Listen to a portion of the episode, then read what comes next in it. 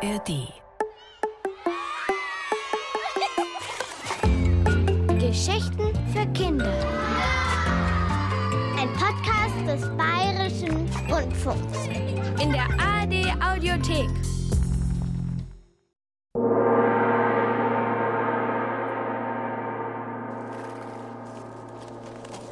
Siehst du, Sohn? Das Eis ist fest. Vorsicht, edler Mönch Tritipaka. Ich traue diesem Alligator nicht. Ach, was Alligator? Den hast du doch vertrieben. Der kommt nicht wieder. Außerdem ist es ihm bestimmt zu kalt. ich weiß nicht. Was sagst du, Eberbaye? Spürst du nichts? Nee, ich spüre weder Alligator noch Wasserdämon. Ich spüre vor allem Hunger. Na bitte. Eberbaye hat wie immer Hunger, also ist alles in Ordnung. Lasst uns weiterziehen. Meister, Vorsicht! Schon! Schon! Schon! Eberbaye, hinterher, schnell!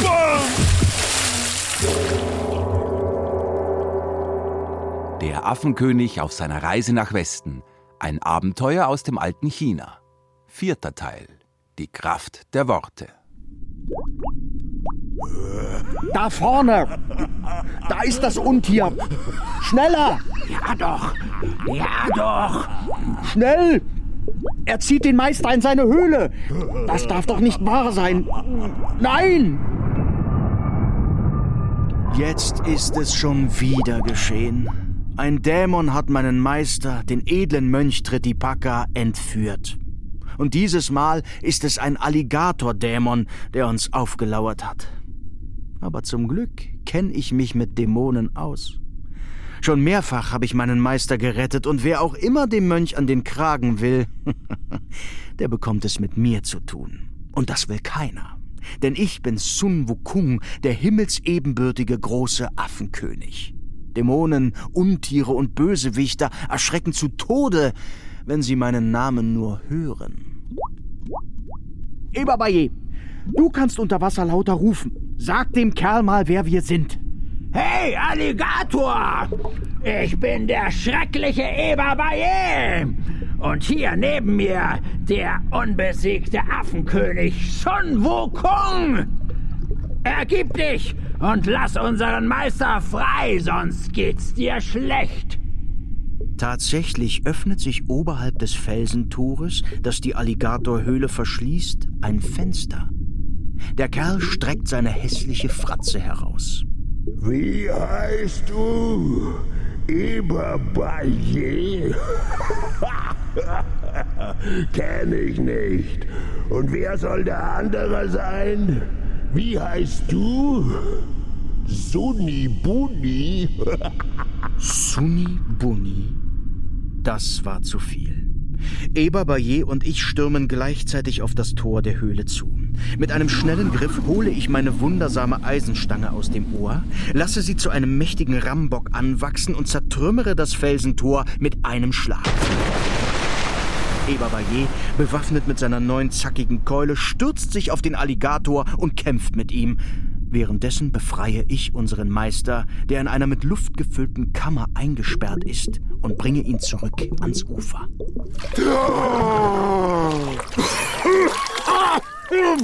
Bei der Barmherzigkeit des ewigen Buddha, das war knapp. Ich bin doch. Ich bin doch kein Fisch. Am Ufer wartet schon Sandmönch, unser treuer Begleiter, der sowohl das Pferd als auch das Gepäck vom Eis retten konnte und den Mönch mit einer warmen Decke in Empfang nimmt. Ich selbst tauche nochmal zu der Alligatorhöhle hinunter, um Eberbaye beizustehen. Gemeinsam nehmen wir den Kerl in die Zange, bis er sich schließlich in einen kleinen Fisch verwandelt, um sich zwischen Felsblöcken zu verstecken. Das allerdings hätte er besser nicht gemacht. Denn unversehens kommt ein großer Raubfisch geschwommen, schnappt sich den verwandelten Dämon und frisst ihn auf. Tja, das hat er nun davon. Zufrieden kehren Eberbaye und ich ans Ufer zurück. Ha! Dem haben wir es aber gezeigt! Eberbaye, sag mal, merkst du nichts? Was soll ich jetzt schon wieder merken? Der Kampf hat mich noch hungriger gemacht. Wir sollten unbedingt was essen. Nein, ich meine, dass es plötzlich viel wärmer geworden ist. Spürst du nicht diesen warmen Wind? Stimmt. Und schau, das Eis auf dem Fluss ist plötzlich auch weg. Äh, alles geschmolzen. Seltsam. Bestimmt hängt das mit dem Alligator-Dämon zusammen. Er hat mit einem Zauber den Fluss gefrieren lassen, um uns auf das Eis zu locken. Und jetzt, wo das Untier besiegt wurde, ist es auch mit seinem Zauber vorbei. Aber schau mal, Sun, das geschmolzene Eis lässt den Fluss anschwellen.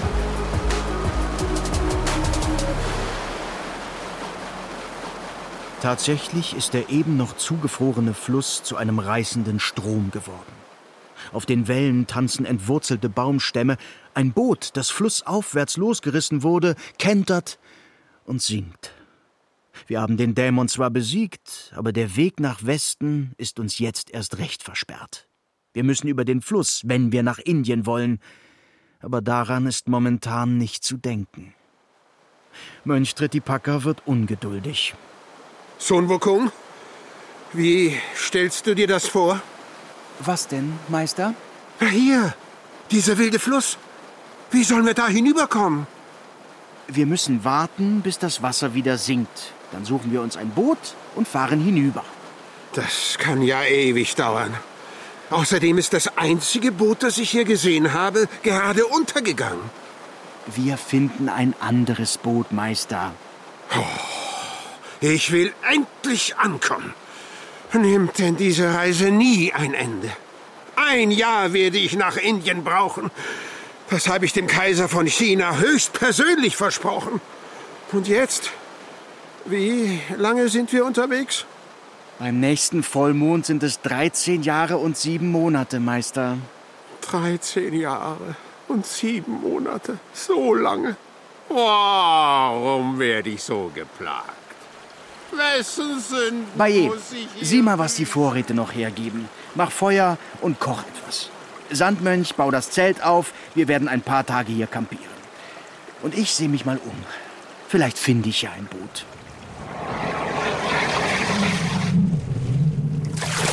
Ich bin noch keine zehn Schritte gegangen, da tut sich etwas im Wasser. Es schäumt und spritzt. Langsam taucht eine gewaltige Schildkröte auf. Der Fluss tost um sie herum, aber die Schildkröte schwimmt ganz ruhig im Wasser und kommt gemächlich ans Ufer. Sie ist riesig, fast wie eine kleine Insel. Mit ihren tellergroßen schwarzen Augen blickt sie mich an und senkt ehrerbietig den Kopf. Edler Sun Wukong, ich bin euch zu großem Dank verpflichtet und stehe in eurer Schuld. Womit habe ich deine Dankbarkeit verdient, werte Schildkröte? Der Alligator hat mich vor Jahren aus meiner Wohnhöhle unten am Grund des Flusses vertrieben. Da er nun aber besiegt ist, kann ich wieder in mein Zuhause zurück. Wenn ihr also wollt, bringe ich euch zum Dank über den Fluss. Du willst uns helfen? Wie denn? Ihr steigt auf meinen Panzer und dann schwimm ich mit euch hinüber. Ganz einfach. Das ist mir viel zu wackelig auf dir drauf. Mein Meister ist heute schon einmal in den Fluss gefallen. Sun, ich vertraue der Schildkröte. Lasst uns aufbrechen. Wir besteigen also den Rücken der Schildkröte. Zuerst ich, direkt hinter mir Mönch Tritipaka. Eberbaye führt das Pferd am Zügel und zuletzt folgt Samtmönch mit Samtgepäck auf unser seltsames Boot. Vorsichtig gleitet die Schildkröte ins Wasser und schwimmt ruhig durch die reißenden Fluten. Sag mal, Schildkröte, welches Land liegt auf der anderen Seite des Flusses? Dort ist zunächst eine weite Steppe, bewohnt von Räuberbanden. Räuber? Hm. Die machen mir keine Angst. Ich weiß, Sun. Nach der Steppe kommt das Land der Bäume. Bäume? Ha, klingt auch nicht so gefährlich. Und danach? Danach, Sun, kommt ihr in das Land der Insekten. Insekten? Die machen mich nicht bange. Und nach den Insekten? Dahinter liegt Indien, Sun Wukong. Ihr nähert euch eurem Ziel.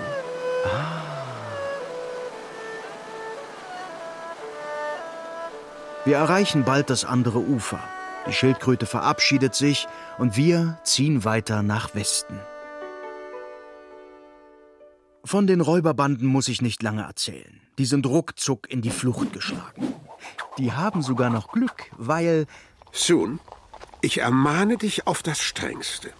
Und es ist schlimm, dass ich dich immer und immer wieder daran erinnern muss. müsst ihr nicht, Meister. Unterbrich mich nicht. Höre. Du darfst unter keinen Umständen einen Menschen verletzen oder gar töten, auch wenn es ein Räuber ist und auch wenn er uns angreift. Ja, ja, doch, Meister, natürlich. Natürlich. Von wegen.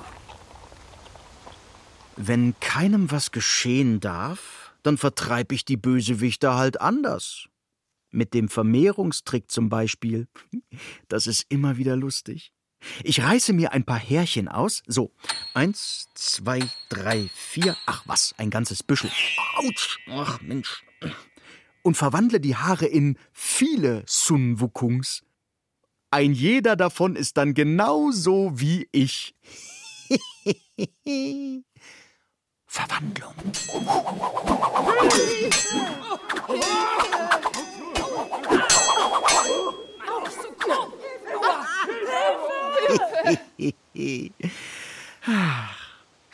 Ein bisschen schwieriger wird es allerdings, als wir das Land der Bäume erreichen. Auf einer herrlichen Lichtung schlagen wir unser Lager auf. Um uns herum stehen Wacholderbäume, Zypressen, Kiefern, ein Bambushain und ein wunderbar gewachsener Aprikosenbaum. Während Sandmönch das Zelt aufschlägt und Eberbayer nach essbaren Früchten sucht, sehe ich mich ein wenig um, ob denn die Gegend wirklich so friedlich ist, wie es scheint. Mönch Tritipacker setzt sich unter den Aprikosenbaum und schreibt ein Gedicht. Bei der glückseligen Zeit, die uns sterblichen Wesen verbleibt, sei gepriesen die Ruhe, der Friede und Fluss der Gezeiten. Wer seid ihr, werter Mönch, der ihr so trefflich dichtet? Wie? Was? Wer ist da? Jemand, der die Dichtkunst liebt. Dann seid ihr gewiss von edlem Gemüt. Darf ich euch bekannt denn machen mit meinen Freunden, die weit besser dichten, als es mir vergönnt? Gewiss, gewiss. Es ist mir eine Ehre und ein Genuss. So kommt. Es warten wohlverbrachte Stunden, der Poesie gewidmet. Eberbayer, hast du den Meister gesehen? Nein.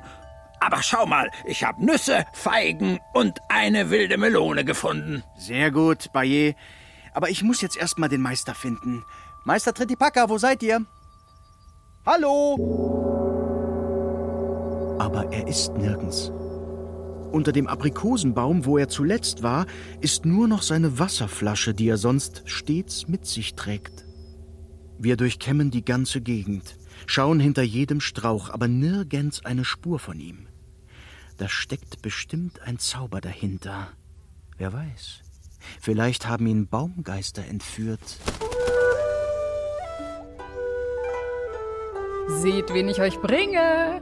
Ein Mönch von edlem Sinn und reinem Wesen. Er ist der Dichtkunst mächtig. Dann passt er gut in unsere Runde. Denn Poesie ist unsere Leidenschaft. Des Dichtens Wärme gibt uns Lebenskraft. Wer seid ihr? Und wo bin ich hier? In unserem Tempel seid ihr, werter Mönch. der Heimat alter Bäume. Aus Holz gewachsen, von Laub begrenzt. Und wir sind hier der Bäume Geister. Wacholder bin ich. Zypresse heiß ich. Bambus ist mein Name. Und meiner Kiefer. Ihr dichtet wohlgesetzt. Die warme Kraft der Worte findet sich in eurem Atem, der jeder falschen Hast entblättert, das Leben mit dem Tau der Liebe netzt. Er ist es. Er ist der, der mir geweissagt wurde. In der Tat, es ist soweit. Nach tausend Jahren kommt die Zeit. Holt Zimbeln, Trommeln, Hochzeitsglocken. Moment, Moment. Wieso Hochzeitsglocken? Wieso geweissagt? Und wer soll ich sein? Du bist der versprochene Gemahl unserer lieben Aprikosenfee. Ein edler Mensch von reinem Wesen, der Dichtkunst mächtig und der Liebe voll. Aber nein, das ist ein Missverständnis. Ich bin ein Mönch. Ich heirate nicht. Äh, außerdem habe ich keine Zeit. Ich muss einen Auftrag erfüllen. Seht an, er fügt sich nicht dem Schicksal. Seid unbesorgt, ich werde ihn eines Besseren belehren. Nein! Geliebter Mönch, ihr werdet mein. Nein, das ist unmöglich. Träum ich denn? Lasst mich in Ruhe! Ich stimme keiner Hochzeit zu. Sohn! Sohn Wukong! Sohn! Sohn Wukong! So rette Nanu? mich doch! Spricht denn dieser Baum mit der Stimme des Meisters? Meister? Sohn! Seid ihr in dem Baum? Hier bin ich! Moment mal. Oh, wie gut, dass du da bist. Ha, was ist passiert? Wir müssen sofort weg von hier. Stell dir vor, eine Aprikosenfee will mich heiraten. Tatsächlich, eine Aprikosenfee. Wir müssen sofort aufbrechen. Sie wollte mich küssen. Ich habe gehört, das soll gar nicht so schlimm sein, dieses hm, Küssen. Sohn, willst du dich über mich lustig machen? Ich bin ein Mönch, ich habe einen Auftrag, eine Mission. Ich heirate nicht. Und ich küsse nicht. Ich habe noch nie geküsst. Natürlich, Meister. Wir brechen auf. Sofort. So eilig hat es der Meister noch nie gehabt. Nicht mal, als ihn im Tal der Wolken eine Riesenschlange verfolgt hat, scheint wohl sehr furchterregend zu sein, diese Aprikosenfee.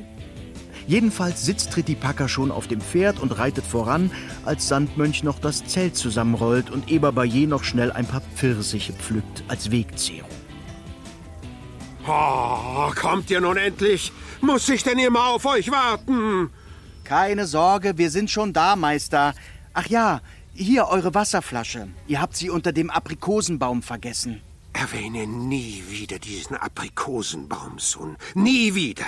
Ich werde in meinem ganzen Leben keine Aprikose mehr essen. Nie mehr. Ach, der Meister. Tatsächlich isst er in den folgenden Tagen keine einzige der köstlichen Aprikosen, die ich vorsorglich gepflückt hatte. Mir ist es recht. Ich liebe Aprikosen. Zwei Wochen lang wandern wir weiter durch den Wald. Dann lichten sich die Bäume und wir erreichen ein Gebirge, das zwar nicht besonders hoch erscheint, aber sehr felsig. Kein einziger Baum ist mehr zu sehen und nur einige dürre Sträucher. Meister, wir müssen vorsichtig sein. Wir sind jetzt im Land der Insekten. Insekten? Aha. Und was gedenkst du dagegen zu tun, Sohn? Ach, das ist doch kein Problem. Ich zaubere uns einfach ein paar Vögel her und die picken die Insekten auf. Na, dann bin ich ja mal gespannt. Seht, ich reiße mir ein Büschelchen Haare aus. Ah, Autsch. Und verwandle sie in Vögel. Verwandlung. So, so. Schön. Schau mal, Sohn. Ein Rotkehlchen ist auch dabei. Ach, wie schön. Und auch eine Nachtigall. Nun denn, lasst uns weiter wandern. Die Vögel, die ich aus meinen Pelzhaaren gezaubert habe, fliegen voran und wir folgen ihnen. Zunächst ist alles in Ordnung. Nach einer Weile allerdings sehen wir eine schwarze Wolke auf uns zukommen. Die Wolke schwebt knapp über dem Boden und sie summt und brummt, dass es bereits von weitem zu hören ist. Es ist ein riesiger Insektenschwarm aus Mücken, Fliegen, Wespen, Hornissen und wilden Bienen. Die Vögel, die uns begleiten, stürzen sich sofort kopfüber in die Insektenwolke hinein. Die Spatzen, Finken und Meisen kümmern sich um die Mücken. Die größeren Vögel jagen die Wespen und die wilden Bienen. Die Falken und Bussarde schließlich fangen die Hornissen. Aber es sind zu viele Insekten. Der Schwarm wird kaum kleiner, obwohl die Vögel aus Leibeskräften kämpfen. Sohn, du musst noch mehr Vögel herbeizaubern. Schnell! Ich reiße mir also noch ein Büschel Haare aus und nachdem auch dies nicht ausreicht, noch zwei weitere. Angenehm ist das nicht, aber so zaubere ich noch viel mehr Vögel herbei, um der Insektenflut Herr zu werden. Verwandlung. Diesmal klappt es. Der riesige Schwarm an Vögeln schlägt die Insekten in die Flucht. Der Himmel klart auf und wir sehen eine Landstraße, die schnurstracks nach Westen führt. Sohn, siehst du das? Dort vorne hinterm Horizont. Das ist Indien. Bald werden wir unser Ziel erreicht haben. Bis zum Tempel des ewigen Buddha sind es nur noch wenige Tagesmärsche. Nach so vielen Jahren der beschwerlichen Reise sind wir endlich fast angekommen. Allerdings ahnen wir noch nicht, dass uns weitere unerwartete Schwierigkeiten bevorstehen. Schwierigkeiten, die unsere Mission noch weit gefährlicher werden als Alligatoren und Baumgeister zusammen. Denn auf Dämonen sind wir ja gefasst und vorbereitet. Jedoch. Aber genug erzählt für heute. Wie wir unser Ziel erreichen und unseren Auftrag zu Ende bringen, davon erzähle ich das nächste Mal.